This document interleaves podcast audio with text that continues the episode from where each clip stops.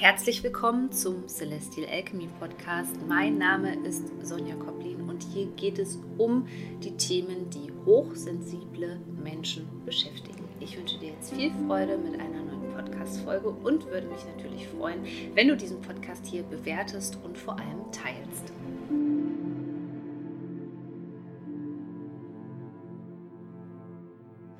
Am 7. März 2023 findet der nächste Vollmond statt im Tierkreiszeichen Jungfrau. Die Sonne befindet sich derweil noch in den Fischen. Und bei diesem Vollmond wird es vor allem darum gehen, dich nochmal auf einer tieferen Energiesystemebene zu reinigen und zu klären, bevor wir in das astrologische Neujahr zur Frühjahrstag- und Nachtgleiche beziehungsweise zum Eintritt in das Tierkreiszeichen Widder ähm, wandern, was dann am 20. März stattfindet. Es gibt einen neuen Kurs von mir, der speziell auf das Thema Traumabindungen, also Trauma Bonding, abgestimmt ist. Dabei geht es darum, ja, toxische Beziehungen hinter sich zu lassen, aber eben ganz speziell in Bezug auf diese ähm, ja, traumatisierenden Bindungserfahrungen, die natürlich schon in der Kindheit stattgefunden haben. Falls du schon The Alchemy of Healing bei mir besucht hast, ist das eine super Ergänzung für dich. Der Kurs heißt Unleashed Soul. Du findest den in den Show Notes. Aber jetzt lass uns über den kommenden Vollmond sprechen. Natürlich ist ein Vollmond immer dazu da, Dinge loszulassen.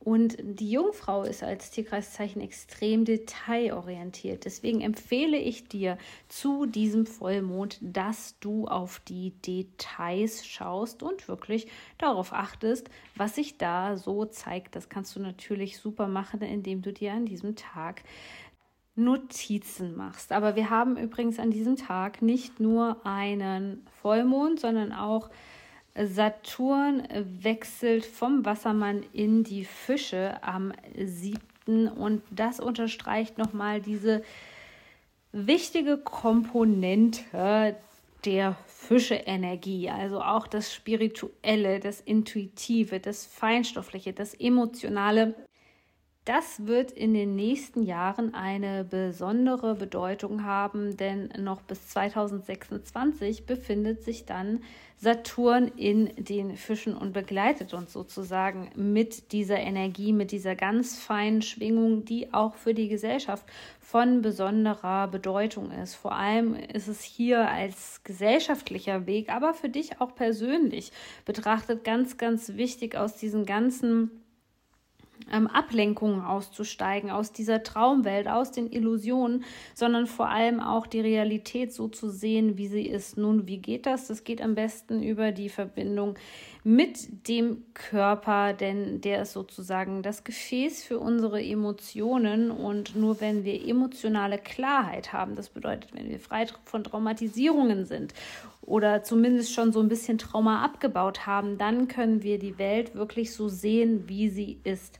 Das bedeutet also, all diese Fluchtmechanismen, auch die Flucht zu sehr in spirituelle Konzepte, in geistige Konzepte wird hier ähm, angetriggert. Ähm, aber es geht auch um äh, Süchte, um Scheinwelten, um Illusionen, all das, was damit zusammenhängt. Also es geht im Grunde genommen darum, bei diesem ähm, astrologischen äh, Ereignis, was sich jetzt ankündigt und uns noch bis 2026 begleitet und eben auch bei diesem Vollmond eine Rolle spielt, sich wirklich mit der emotionalen Ebene mehr auseinanderzusetzen. Denn eigentlich können wir auch nur so etwas verändern, wenn wir diese emotionale Klarheit haben.